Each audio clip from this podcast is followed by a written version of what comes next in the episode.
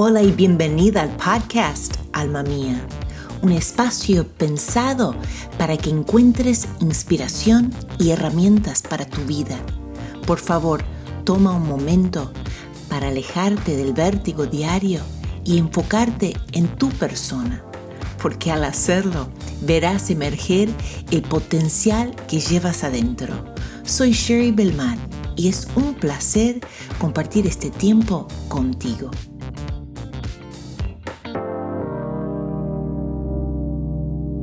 Cómo me encantan las fiestas. Me encanta la Navidad y espero que estén pasándolo genial junto a sus familias y haciendo memorias, porque de eso se trata, ¿no? De poner el árbol, las luces, las fiestas con los amigos y los familiares. Es la época del año que nos olvidamos un poco todos los quehaceres y apartamos el tiempo para disfrutar. Aquí en Alma Mía le queremos desear unas felices fiestas y queríamos traer una serie navideña un poco diferente porque, sabes, uno celebra las fiestas. Comemos, tomamos y es un tiempo de alegría. Y cuando termina el 31, es como de vuelta a la vida normal, la vida cotidiana. Y desafortunadamente muchas veces las fiestas no son felices para todas las personas. Entonces vamos a tomar un viaje, un viaje y vamos a estar observando la vida de tres mujeres que están encontradas, están escondidas en las páginas de la historia navideña. Vamos a ver la vida de tres mujeres que eran marginadas y su travesía del anonimato a la honra. Vamos a ver cómo atravesaban momentos de conflicto, conflicto con su carrera, conflicto en la cultura en que estaban viviendo y aún conflicto con el llamado, con ese sentir que tengo que hacer algo, devolver algo al mundo. La vida de estas tres mujeres tenían su relevancia en la historia navideña y sus vidas son piezas fundamentales porque están entretejidas en la historia del niño Jesús. Todos vemos el Belén, la Virgen María, los pastores, los ángeles.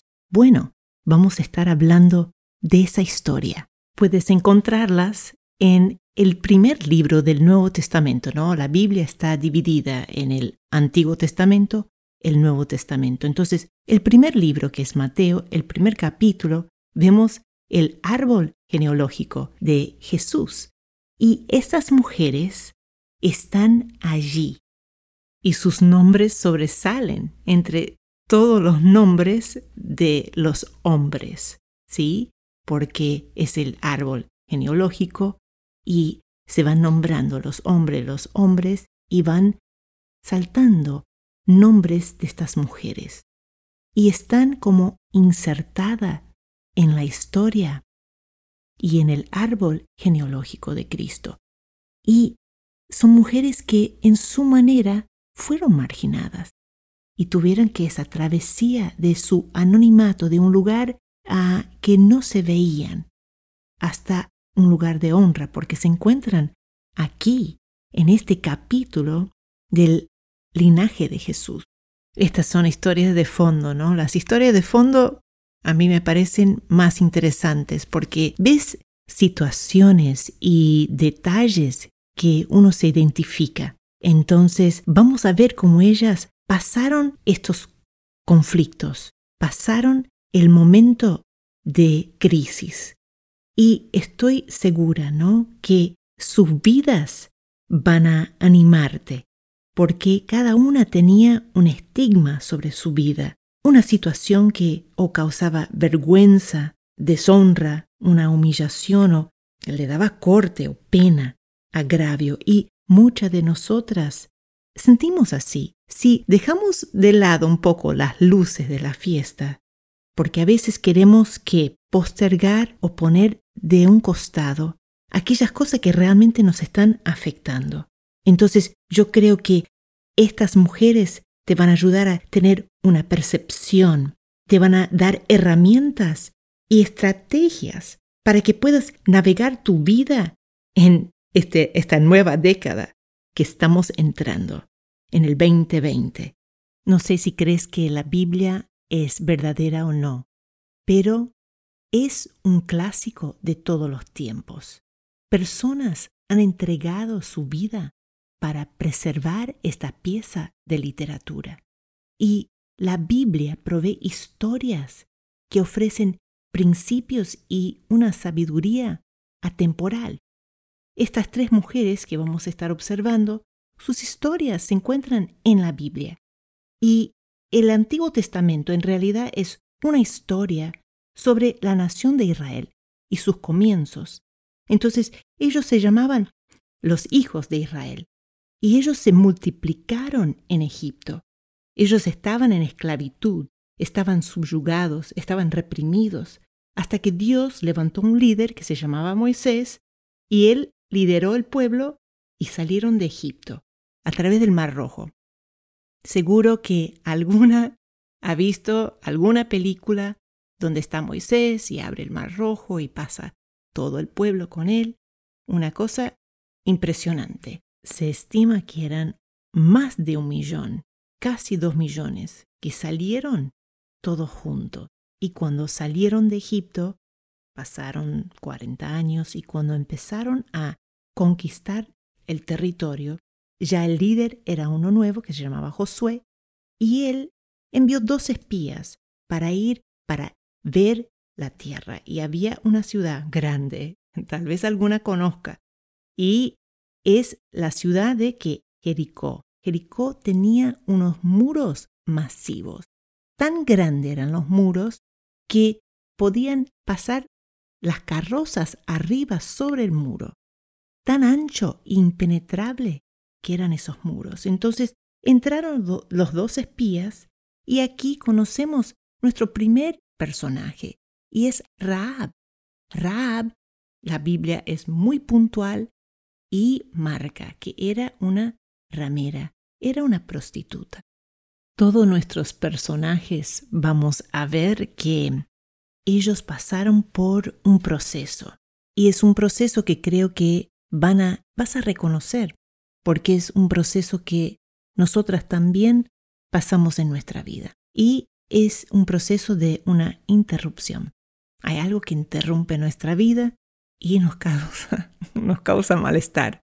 Nadie le gusta las interrupciones, pero son parte de nuestra vida.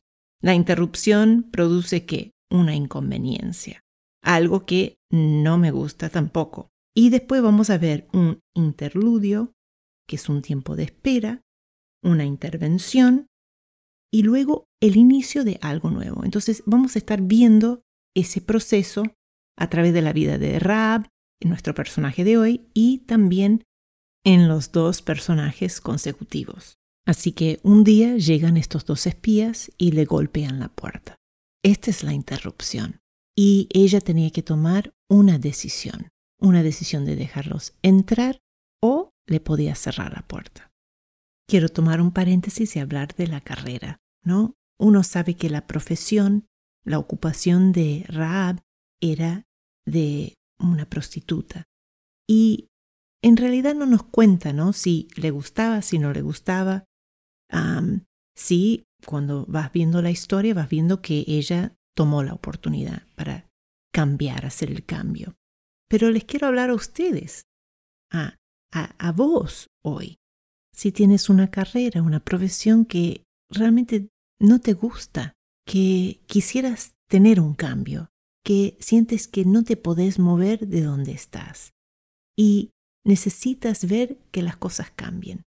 Entonces, llega un conflicto a tu vida y justamente esta interrupción era una oportunidad para Raab. Entonces ella los deja entrar, vienen a buscar los soldados, a los espías, y ella los esconde y los guarda. Y cuando se van los soldados, ellos hacen una negociación. Ella dice, mira, yo sé, y aquí es donde es clave, porque esta, aquí está el meollo de todo. Eran las creencias que tenía Rab. Tus creencias son el meollo de todo. ¿Qué es lo que crees? Porque cuando ella empieza a dialogar con los espías, ella declara lo que ella cree. Claro, siendo prostituta, ella tenía información sobre lo que estaba pasando afuera de su ciudad. Y ella pudo hacer una evaluación, escuchar lo que estaba sucediendo con el pueblo de Israel y ver, y ella dice a los espías, el temor de ustedes está sobre toda nuestra ciudad, sobre todo el territorio. Y esto es lo que ella dice. Yo sé que Dios ha entregado esta ciudad, esta tierra en tus manos. Ahora, si conoces un poco la historia, la historia es así. Ahí adentro del campamento de la gente de Israel estaban con incredulidad. No creían. Dios había dado una promesa que le iba a dar la tierra. Ellos no lo creían. Y aquí tienes esta mujer prostituta en una ciudad, Jericó, van a venir y quieren entrar y destruir la ciudad. La quieren tomar para ellos. Y ella está diciendo, yo sé que Dios está con ustedes y se los va a entregar. Y yo quiero que se acuerden de que, que yo les albergué. Quiero que me den una señal. Quiero que hagan un voto que van a preservarme a mí y a mi familia. Mi padre, mi madre, mis hermanos y todo lo que ellos tienen. Que aquí también te muestra el corazón y lo que era el deseo y la intención de Raab, su preocupación por su familia, que es algo que es tiene mucho honor y mucho valor. Ella se preocupaba en preservar la vida de su familia. Esa era meta número uno. No solo a ella, salvarse a ella, hacerse una vida nueva para ella. Ella quería sacarlos todos, y eso es algo hermoso. Así que en esta interrupción que ella tiene, que llegan los espías, le golpean la puerta, ves que ella se dispuso, ella se atrevió, ella pensó en su familia y fue inteligente en hacer la negociación. No solo eso, pero también vemos sus creencias y cómo influyeron en su decisión. Así que si estás con tu carrera, no sabes lo que vas a hacer, pero yo te digo una cosa, tal vez la interrupción va a ser la respuesta. Entonces, lo que crees va a ser fundamental. Ahora, no solo fue la interrupción, pero ¿qué? Que fue un inconveniente. Cuando vienen las interrupciones, son inconvenientes y te van a demandar hacer algo.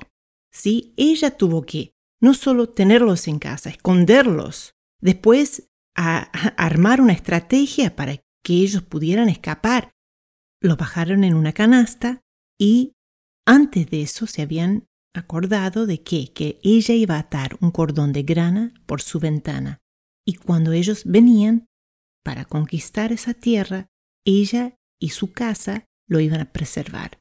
Entonces, después de la interrupción, viene el, el inconveniente y después luego viene el interludio.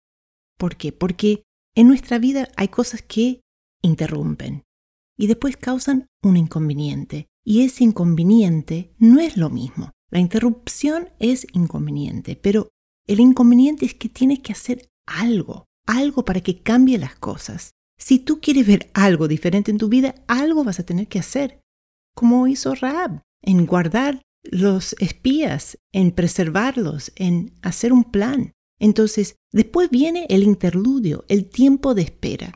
Y este es el tiempo más difícil, porque después empiezas a preguntarte, ¿habré hecho lo mejor? ¿Esto es lo mejor?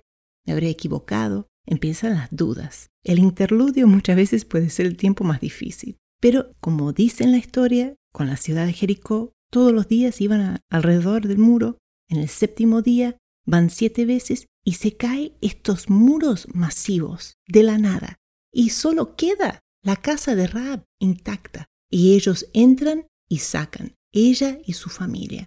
Y ella luego se establece en el pueblo de Israel. Ahora, esto es impresionante porque si conoces, un poco lo que eran las leyes, las reglas en ese momento. con una prostituta la apedreaban. Entonces el hecho de que ellos extendieran esto a su vida es algo impresionante porque es hermoso ver en la historia de Dios, en la historia, en la Biblia, cómo Dios nos da estos mensajes de amor. ¿Por qué piensas? Ella está ahí en la genealogía de Cristo, el Hijo de Dios. Entonces, que ella, en su condición, en su ah, ocupación cuestionable, que ella esté ahí insertada, es un mensaje de gracia y es un mensaje de esperanza para cada una de nosotras. Una de las cosas más difíciles muchas veces es perdonarnos a nosotros mismos. Uno queda con esa vergüenza, con eso que nos tira para atrás y no nos permite avanzar. Y vemos en la historia de Raab que después del interludio viene esa intervención, que ella se puede establecer y crear una nueva vida para ella y su familia. Y no solo eso, pero después ves el inicio de algo nuevo, porque ella se casa y tiene un hijo y empieza a vivir una vida de honor. Y no solo eso, porque muchas veces uno trata de medir su vida con lo que uno ve, pero nuestra vida es como un hilo en un tapiz. Y es imposible dimensionar o medir nuestra vida con nosotros mismos. Es en el tiempo que se ven las cosas. Uno no sabe cómo nuestra vida va a tocar las vidas de las vidas que vienen. Entonces vemos que Raab tomó un paso de fe. Y tal vez hoy tienes que tomar un paso de fe en cuanto a tu carrera. Quizás tienes que seguir tus sueños. En el 2020 quizás sea el año para dejar un trabajo y empezar otro. Nunca sabes lo que Dios está haciendo. Entonces tal vez tu conflicto en tu carrera puede ser una oportunidad. Así que para concluir este primer episodio, ¿cómo vas a abordar o tratar el tema de los cambios que deseas ver en tu carrera. Si estás en conflicto, si viene una interrupción, ¿qué vas a hacer?